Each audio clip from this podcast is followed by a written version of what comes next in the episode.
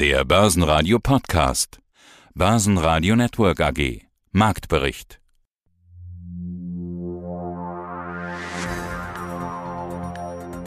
Aus dem Börsenradiostudio A heute Peter Heinrich. An den Märkten war am Montagmorgen Risiko wieder Trumpf.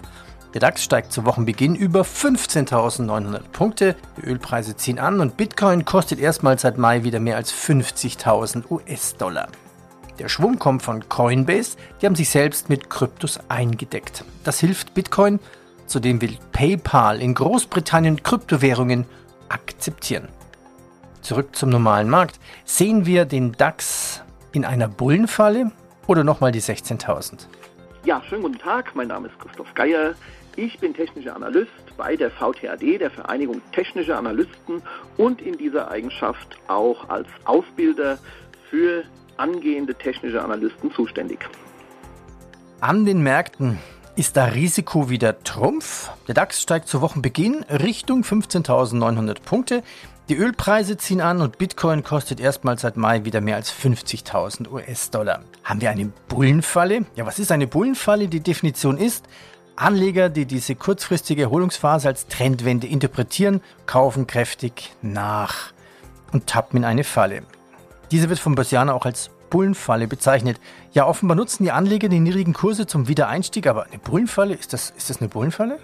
Naja, ob es eine Bullenfalle war, das kann man ja meistens erst im Nachhinein sagen. Tatsächlich sind wir ja in einer Situation, die nicht ganz unerwartet ist. Also wenn wir jetzt mal vom DAX ausgehen, haben wir ja seit April zwar einen leichten Aufwärtstrend, aber doch immer wieder geprägt von ausgeprägten Seitwärtstrends. Zuletzt waren wir ausgebrochen, hatten dann auch die 16.000er Marke mal überschritten. Das wurde ja dann von den Börsianern und vor allen Dingen von den Medien gleich gebührend gefeiert. Solche Marken zu erreichen oder solche Rekordhochs zu erreichen, ist für mich letztendlich immer nur so ein Zwischenstep. Was bedeutet das? Erstmal gar nichts, sondern charttechnisch müssen wir nachhaltige Entwicklungen sehen. Und eine nachhaltige Entwicklung war das dann sehr schnell erstmal nicht mehr. Das haben wir nämlich dann zum Wochenschluss der vergangenen Woche gesehen. Da sind wir erstmal eingebrochen, obwohl die Marktteilnehmer gar nicht so bärisch drauf waren. Das hat man auch an Umsätzen gesehen. Es war jetzt nicht so, dass wir da riesige Umsätze gesehen hätten, sondern wir haben Intraday-Stimmungswenden gehabt und jetzt zum Wochenstart hatten wir erstmal eine recht freundliche Entwicklung, hatten ja fast wieder an die 16.000 angeklopft, aber äh, das wird dann doch jetzt so ein bisschen abverkauft. Das heißt, wir sind in, immer noch in einer Phase, und das zeigt auch die Saisonalität, also wenn man rückblickend die Statistik sich anschaut, die eher mal uneinheitlich ist. Von den letzten 30 Jahren war etwa die Hälfte positiv in dieser Phase und die andere Hälfte eben negativ. Erst wieder im Oktober kämen wir in eine positivere Phase, wo dann auch die Statistik sagen würde, jetzt geht's nach oben. Im Moment ist das alles nur uneinheitlich und ob das Ganze, was wir jetzt gesehen haben, eine Bullenfalle war, das zeigt sich eben erst im Nachhinein. Gut möglich, dass wir auch im Laufe dieser Woche nochmal über die 16.000er Marke schauen. Der DAX endet mit kleinen Gewinnen. Die Meldungen der europäischen Einkaufsmanager-Indizes haben die Kurse gedrückt. Zudem haben wir weiter verstopfte Lieferketten. DAX leichtes Plus 0,3% bei 15.852 Punkten. MDAX plus 0,8% mit 35.947 Punkten. Der ATX TR, also Total Return in Wien, am Montag stark bei 7.189 plus 0,9%. Heute im Programm Wikifolio Trader Turtle Tom. Er stellt uns seine Aktien vor, unter anderem einen Wert American Tower. Heiko Böhmer sagt, das Jahr des Übernahmefiebers. Man muss schauen, was die Generäle an den Märkten machen. Christoph Geier mit den Chartanalysen. Bullenfalle oder DAX 16.000, Gold 1680, RWE, Cisco, Warta, Baidu.com. Baidu.com einst wie die Deutsche Telekom. Heiko Böhmer, Kapitalmarktstratege, Shareholder Value Management. Gehen wir rein in die Börse. Stand heute, 23. August, würde ich die Märkte wie folgt einschätzen. In der letzten Woche gab es einerseits die Verdoppelung des S&P 500 seit dem Covid-Tief im Fokus. eher dann die stärkere Ausbreitung der Delta-Variante und das wahrscheinlich werdende Tapering das Sentiment eintrübte. Schlagzeilen machen auch die US-Stärke von der Währung und der Abverkauf chinesischer Aktien. Diese Woche richten sich die Blicke auf weitere potenzielle geldpolitische Aussagen vom Notenbanktreffen in Jackson Hole. Okay, das klingt jetzt alles ganz, ganz wichtig. Ich hätte es aber auch anders formulieren können. Seit unserem letzten Börsenradio-Interview vor circa sechs Wochen hat sich ja eigentlich nicht wirklich viel verändert an den Börsen, außer dass der DAX jetzt ganz oben mal die 16.000 gesehen hat. Das ist genau der Punkt. Wir hatten tatsächlich ein Allzeithoch im DAX. Aber wir hatten eigentlich eine lethargische Phase. Also irgendwie fehlte die Euphorie, obwohl wir diese Rekordkurse gesehen haben. Und die letzte Woche hat uns ein bisschen was gezeigt, dass es eben auch anders gehen kann. Sie haben schon einige von den Punkten beschrieben, die auf den Märkten lasten. Und das hat jetzt ganz aktuell zum Beispiel auch die Stimmung der Anleger eingetrübt. Ich habe jetzt hier neue Sentimentsdaten gekriegt von Sentix. Die haben das Aktiensentiment eingeschätzt für den Eurostox 50. Und die Zahlen sind schon wirklich beeindruckend, beziehungsweise da muss man aufhorchen, denn auf Wochenfrist ist es da um 45 Prozent runtergegangen, 45 Prozentpunkte bei der Stimmung. Und das ist schon ein Extremwert. Und äh, so eine deutliche Stimmungseintrübung hat es beispielsweise zuletzt erst Ende Januar 2021 gegeben. Seitdem war es eigentlich deutlich positiver an den Märkten. Also, vielleicht schlägt das Ganze jetzt doch durch an den Märkten. Jetzt ist dann wirklich die Frage, also diese Zahl finde ich auch überraschend hoch. Heißt das, dass die Stimmung schnell drehen könnte? Ich meine, momentan hat der DAX ja wieder Richtung oben gedreht, also über 15.900. Ja, da gibt es natürlich oft zwei Erklärungen. Also es gibt die kurzfristige Erklärung dazu, dass wenn eine Stimmung so extrem dreht, das ein Wendepunkt sein kann. Und wenn es so stark in der Stimmung nach unten geht, ist das eigentlich ein gutes Signal, um beispielsweise einzusteigen. Bei Sentix heißt es dazu, dass die Ertragsaussichten auf dieser Basis durchschnittlich 5,5 Prozent auf Sicht der nächsten zehn Wochen sind. Also tatsächlich ein positiver Wendepunkt. Und jetzt kommt das Aber. Kurzfristig auf Sicht der nächsten zwei, drei Wochen kann es aber auch nochmal einen deutlichen Rücksetzer geben. Das hat die Statistik in der Vergangenheit gezeigt. Was wir aber insgesamt sehen, ist, dass solche ja, solche starken Stimmungsumschwünge doch oft was anzeigen. Das ist kein alleiniger Indikator, aber das ist schon etwas, was natürlich auch etwas anzeigt, wo man wirklich mal als Marktbeobachter genauer draufschauen sollte. Ja. Weiter mit der Chartanalyse mit Cisco. Das ist eine Aktie, die noch aus Boomzeiten der Dotcom-Welle von vor 20, 23, 24 Jahren übrig ist. Im Jahr 2000 war die Aktie mal bei 83 US-Dollar, so viel wert. Heute bei fast 50 US-Dollar. Ist denn die 83 US-Dollar wieder in sichtbarer charttechnischer Reichweite?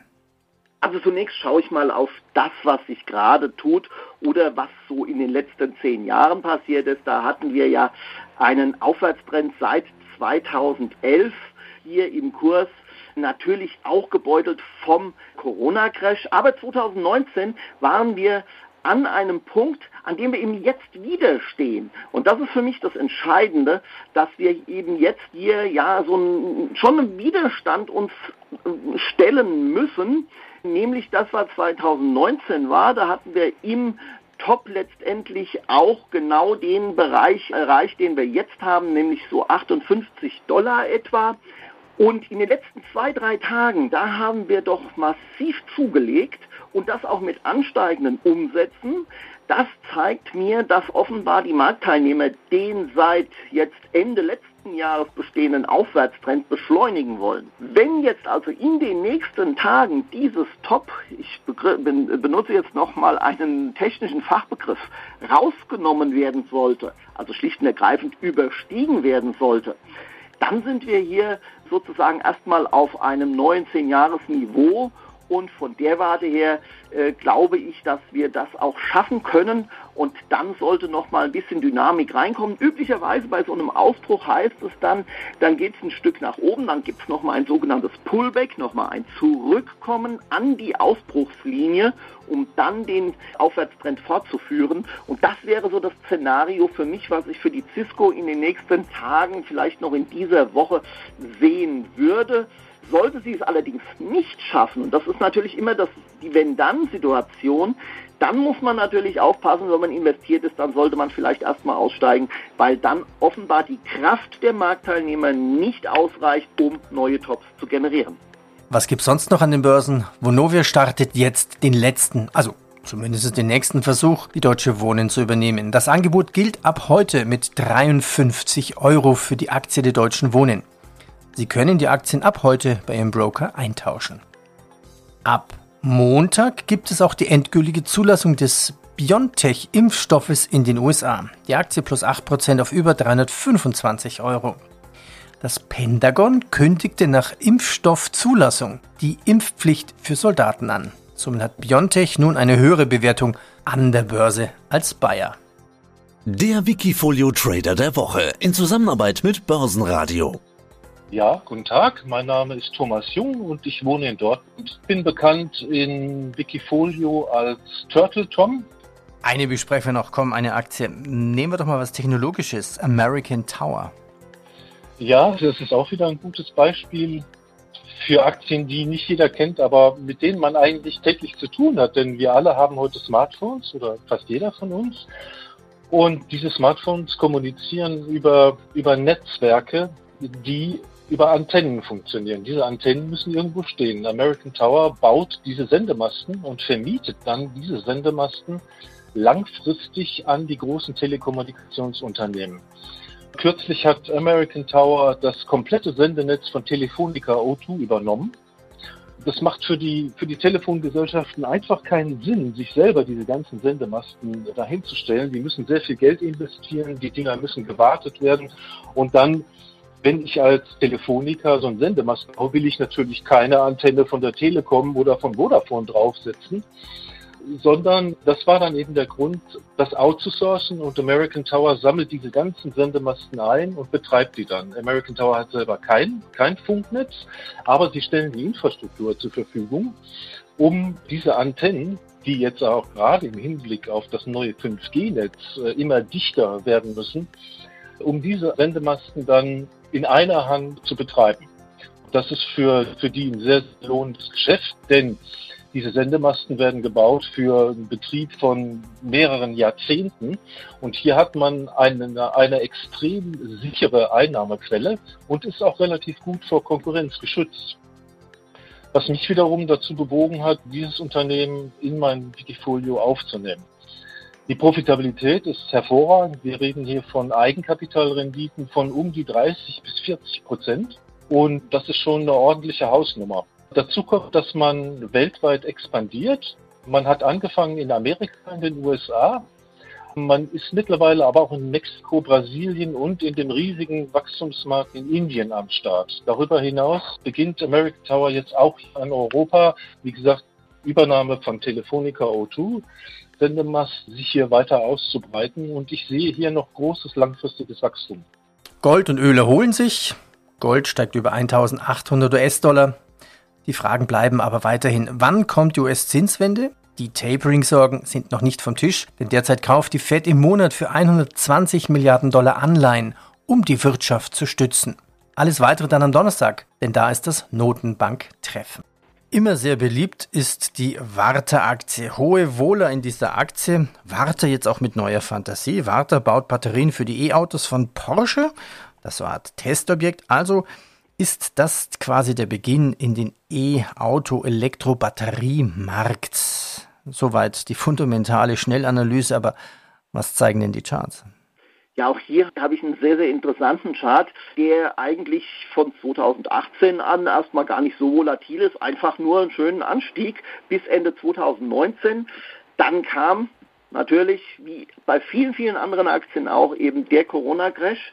Aber seit dem Corona-Crash geht es wieder nach oben, allerdings deutlich volatiler, als das zuvor der Fall war. Also sprich, die Schwankung hat einfach zugenommen.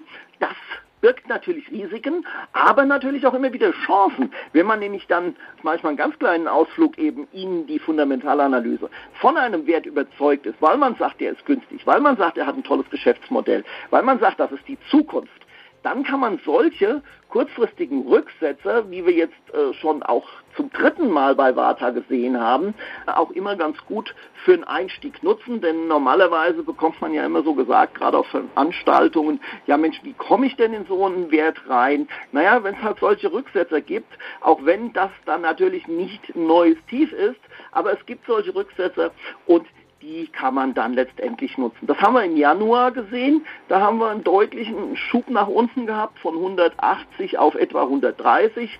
Dann im Februar von 170 auf 105 etwa. Naja, und jetzt aktuell war das bei 165 und da sind wir auf 125 innerhalb von drei Tagen runtergebrochen.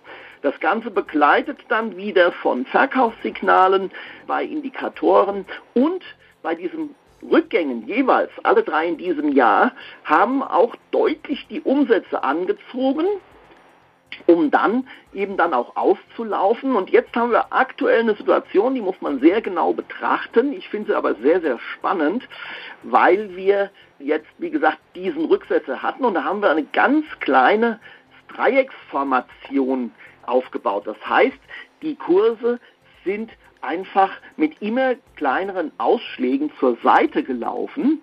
Ich bin ja ein Verfechter gegen das, was so im Schulbuch steht, wenn man so sagt, naja, ein Aufwärtsdreieck wird nach unten aufgelöst, ein Abwärtsdreieck nach oben und so weiter und so fort. Ich bin der Meinung, ein Dreieck wird genau in die Richtung aufgelöst, in die es die Marktteilnehmer wollen, wo dann einfach auf der einen Seite dann mehr Volumen sich ausbildet. Und im Moment haben wir zwar noch kein großes Volumen, aber heute einen relativ freundliche Entwicklung bei der Vata und das könnte zu einem Ausbruch nach oben führen, sodass wir möglicherweise jetzt bei der Vata wieder so eine Situation haben. Wir hatten die drei schwachen Tage und dann kommt langsam der Dreh und der Aufwärtstrend wird einfach wieder aufgenommen. Das ist so die Situation momentan, aber auch hier Vorsicht sollte das letzte Tief, was eben so bei etwa 122, 123 lag, unterschritten werden. Spätestens da sollte ein Stop-Loss hingelegt werden. Amazon will einen Quantencomputer entwickeln. Daimler will schon ab 2030 keine Diesel-LKWs mehr verkaufen. RWE organisiert die Ökostromsparte und seine erneuerbaren Energiengeschäfte neu. Noch ein Hinweis in eigener Sache. Hier finden Sie nur Ausschnitte aus den Interviews. Möchten Sie die langen Interviews hören, dann gehen Sie einfach auf börsenradio.de in der Mediathek und hier finden Sie alle Interviews. Und wenn Ihnen dieser Podcast gefallen hat, dann bewerten Sie uns doch bitte mit 5 Sternen bei Ihrem Podcast-Hoster. Danke Ihnen.